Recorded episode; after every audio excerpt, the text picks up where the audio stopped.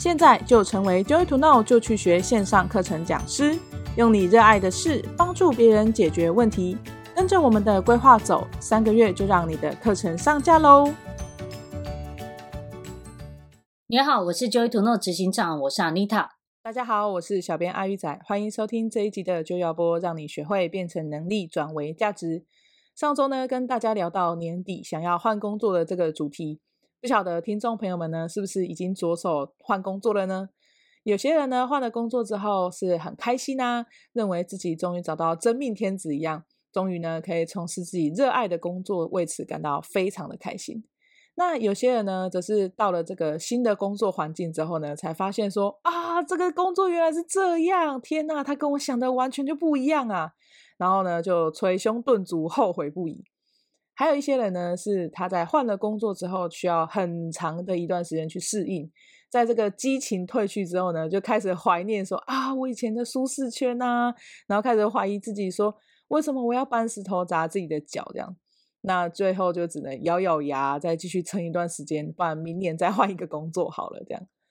那上述这些状况呢，可能就是在我们的身上或是身边都曾经发生过，或者是看到这样子。那我们就是在换工作的时候，如果后悔了，该怎么办呢？今天就来跟大家聊聊这样子。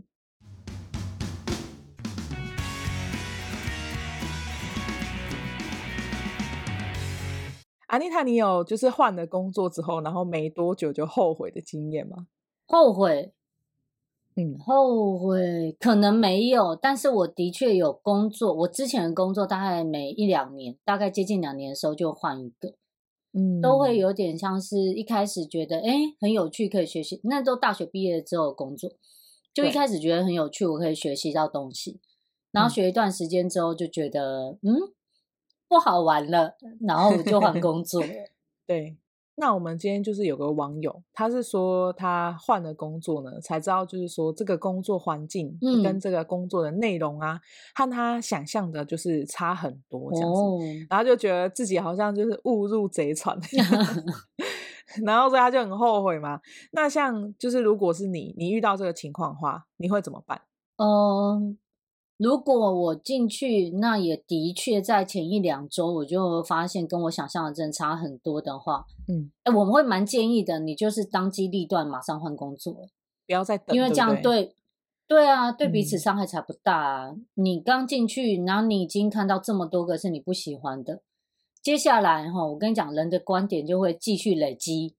去证明我真的不喜欢 他的本子会有一百个不喜欢的点，对，像上一 集一样，就是不喜欢的点就继续写，但何必呢？嗯、而且而且，如果他已经发现前一两周已经发现很不喜欢了，然后他又继续的在那边待着的话，嗯、那可能就会遇到一个状况是，呃，他接下来终于学会他的工作的时候，然后在那个时间点才确定，我真的换工作。我觉得对那个公司伤害也蛮大，就我把你教会了，那、啊、你现在跟我说要走，嗯，对吧？对，所以我会建议就是好的多的方式，是我们真的学会一些面试技巧，去问清楚这家企业的环境啊，或者做事方式啊、规范啊，会不会是自己想要的，免得吼，就是你都嫁进去了才发现是一场误会，都来不及，你知道吗？我觉得预防胜于治疗，哈，在这件事情上。就是如果你已经先查清楚，然后你也知道，就是说这个东西是我喜欢的，也有可能你刚换过去的时候，可能只是因为你到一个新环境，所以你觉得就是到处都碰，嗯，碰壁，所以你会觉得不舒服，嗯，而不是说你真的完全不能接受啊。对，那有的，哎、嗯，也我你这样一讲，我就想到一个，哦就是有的人他可能工作了十几年，嗯、对，然后他真的终于觉得说够了。我要换一份工作，我希望我的人生还可以有一些不一样的体验等等之类的。对啊，他就换了一个新工作，那他也真的很确定他换工作。嗯、可是他到了新环境，他真的适应力就是要花一些时间，不是适应力不强，应该说他有蛮多需要适应的。对对对，所以通常哦，那种工作十几年换下一个工作的那一个第一个工作通常都很短。第二个之后才会更长，对啊，因为他就会觉得说很不舒服啊，所以他就会想到，那我再换一个好了，这样。对，然后再换一个就发现啊，反正换了之后都一定会这样，那就忍吧，或者就就适应了，或者就调整自己了，嗯、对不对？对对对。那就是我们刚刚就讲到那个适应力的问题嘛，所以就来到了第二个网友，就是他刚好也是就是适应力的问题，因为就是他很喜欢现在这个工作，可是他发现自己要去重新跟大家建立关系。然后重新建立工作默契，嗯、对他来讲，就他觉得需要很长的一段时间。嗯，然后他觉得很痛苦，所以他就很怀念以前的同事，就是他们可能 一起工作都很有默契，然后还有一些暗号什么的。然后，所以他就是常常 在工作的时候就会开始怀念，说：“啊，我以前都不用讲这些，讲这么多，解释这么多啊。”他就很伤春悲秋，这样很 怀念以前的环境。他只要一个眼神，对方都懂这样。对，那像他这样的情况，就是要怎么样去调整他的心情？你觉得？调整心情哦，嗯，嗯他当然可以找之前的朋友出来聚聚，但是我觉得他在现在的职场环境，嗯、既然这是他选择的，一定有他喜欢的点，不管是新的工作内容，还是公司的经营方向。对，我觉得他要在现在的环境里面，尽可能的去找到他一开始决定要进来这家公司的优点。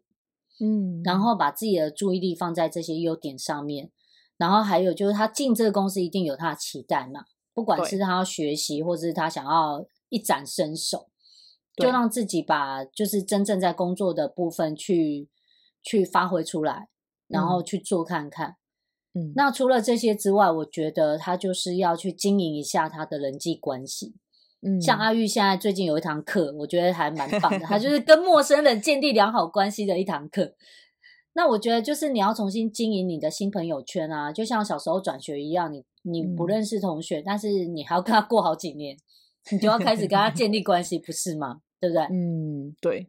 那像我自己就是在新环境里面交朋友的时候，我会有一些方法。嗯、像我就是从国中转到高中的时候，就是我们不是升、嗯、升学嘛，然后因为高中就是离我家很远，所以我一定要住校。然后那个时候就是我们班都没有跟我来自同一个家乡的孩子，哦、你知道我们班三十几 个，只有我一个是住就是华联的瑞穗这样，哇所以我们班没有一个我认识的人。然后在那个环境下，就是我要活下去嘛。你知道那个时候大家选班级干部的时候，我居然被选当班长哎、欸！哇塞，傻眼吧？没有一个我认识的，我该怎么带领这些人？那他们选你哎？对啊，很神奇吧？他们居然选我，吓坏我了。哇因为我觉得当时 他们根本不想做。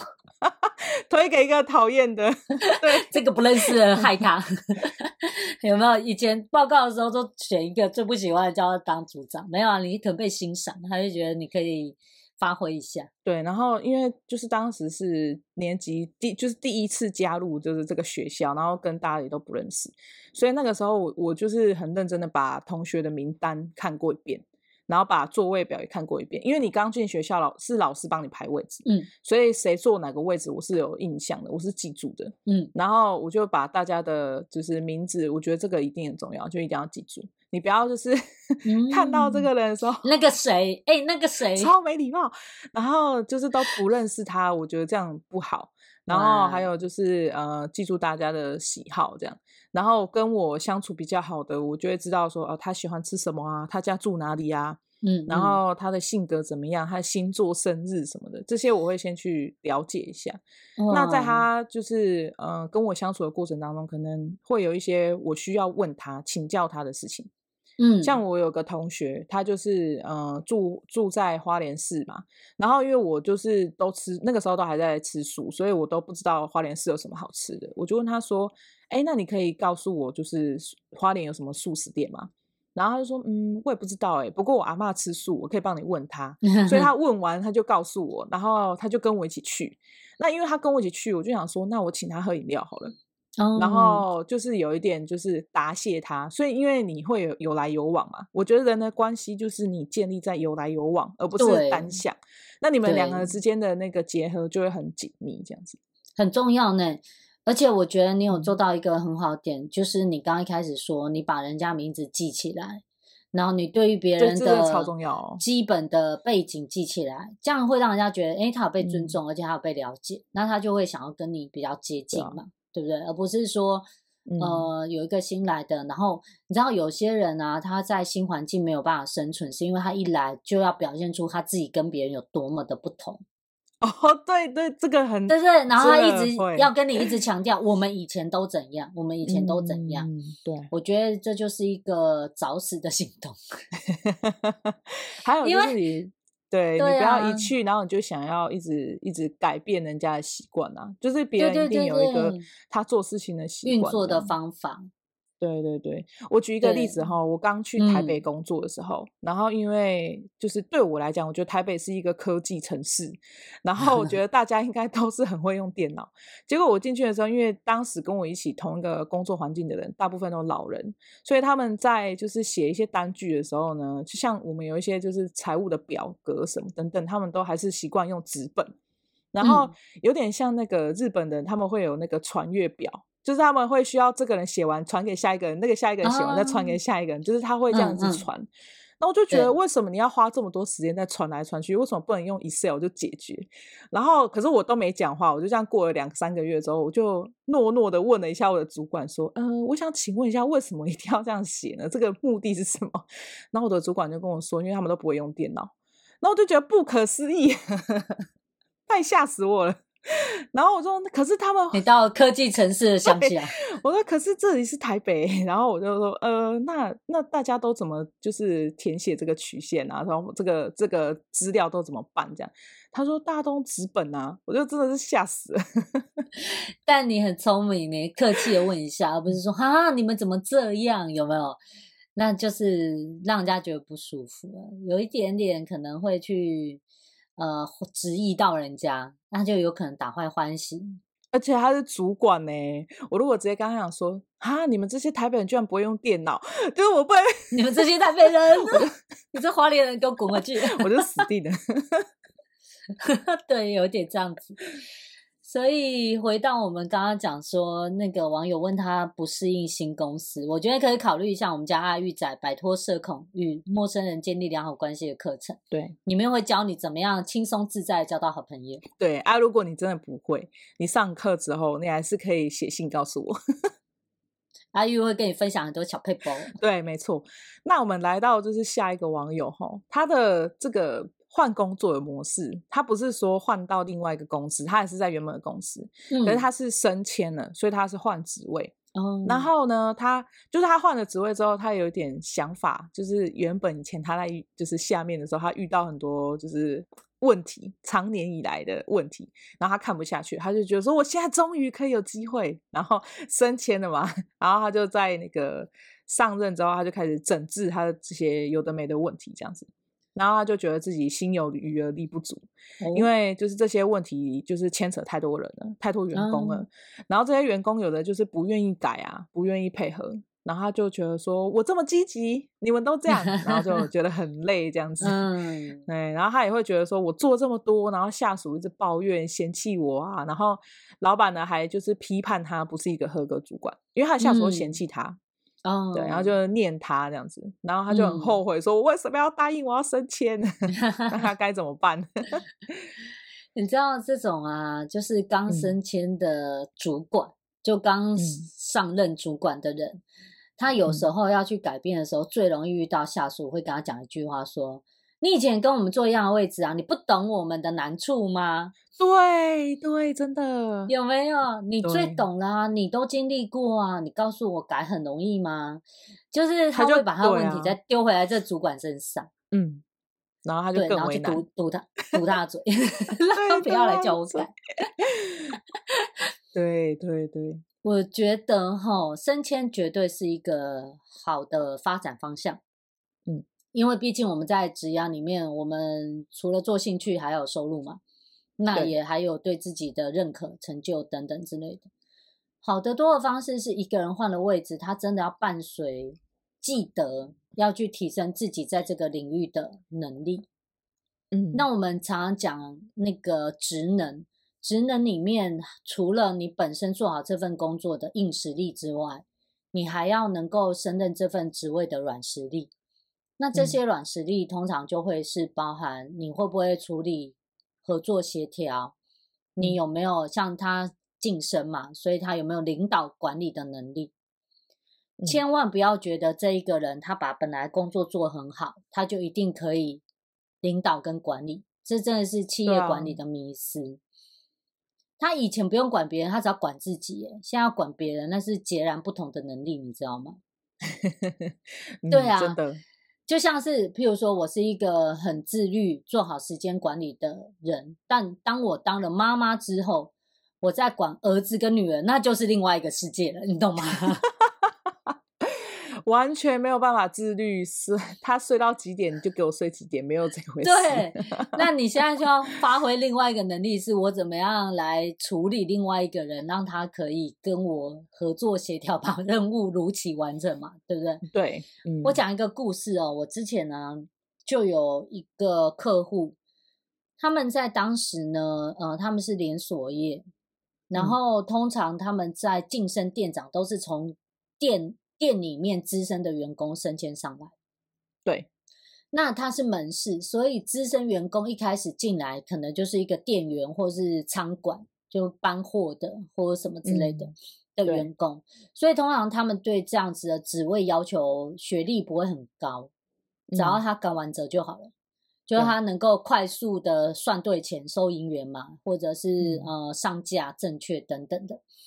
那这些人把自己的工作做得不错，那是因为他很会处理他眼前的事情，可能是物品，嗯、可能是收钱，可能是 key 资料。然后他们现在晋升了，一个店有十几个人，他现在要关注的东西是怎么让店里的业绩变好，所以他要去看这些人哪里出错，然后要当他们知道了解公司的目标，他要做很多变成是沟通跟管理。可这些人以前都只会做自己的工作、欸，他怎么可能晋升之后他就会？嗯、所以公司应该要伴随做一些培训，像、嗯、尤其当主管的时候，他要知道怎么样叫部署动起来，这个也是可以学的哈。我觉得这是一个重点。嗯、那回到他说他觉得很后悔升迁，我觉得他如果再回到原来职位，应该也不会快乐，因为毕竟他已经是一个表现很好的人。那除非他安分守己，他会觉得说我人生就这样，我没有其他的奢求。那他回到本来位置才会快乐，不然应该不会快乐。嗯，你刚刚有提到，就是说一个人他在本职上面做得很好，他身为主管之后，他不一定有办法领导员工的这个状况。嗯、我自己就有遇过，就是呃，那个人他他可能自己本身他的工作能力很强，然后他是很会做业务的人，然后他也是可以撑起整个公司的就是收入很多比例的一个业务，这样一半。营营收这样，对对对，他就是一个很厉害的业务员。可是他因为他的表现很好嘛，所以就是主管就升他成为业务部门的主管。嗯，所以老板就让他提升了这样子。嗯嗯嗯，然后结果他当当他变成主管的时候，是不是下面那些业务做不好的人就会去问他说：“啊，我想问你说，那你都怎么做？嗯、然后你为什么可以业绩这么好？”嗯、然后就你知道那个主管怎么回吗？他就说。我以前也没有人教我啊，我为什么要教你？哇，你想想看，这个员工的心情是什么？嗯、这个一一一升迁为主管之后，就已经犯众怒了，真的。然后大家就会觉得说，为什么老板要让这样的人升迁？可是底下人又不敢说什么，嗯、因为就业绩比不过嘛。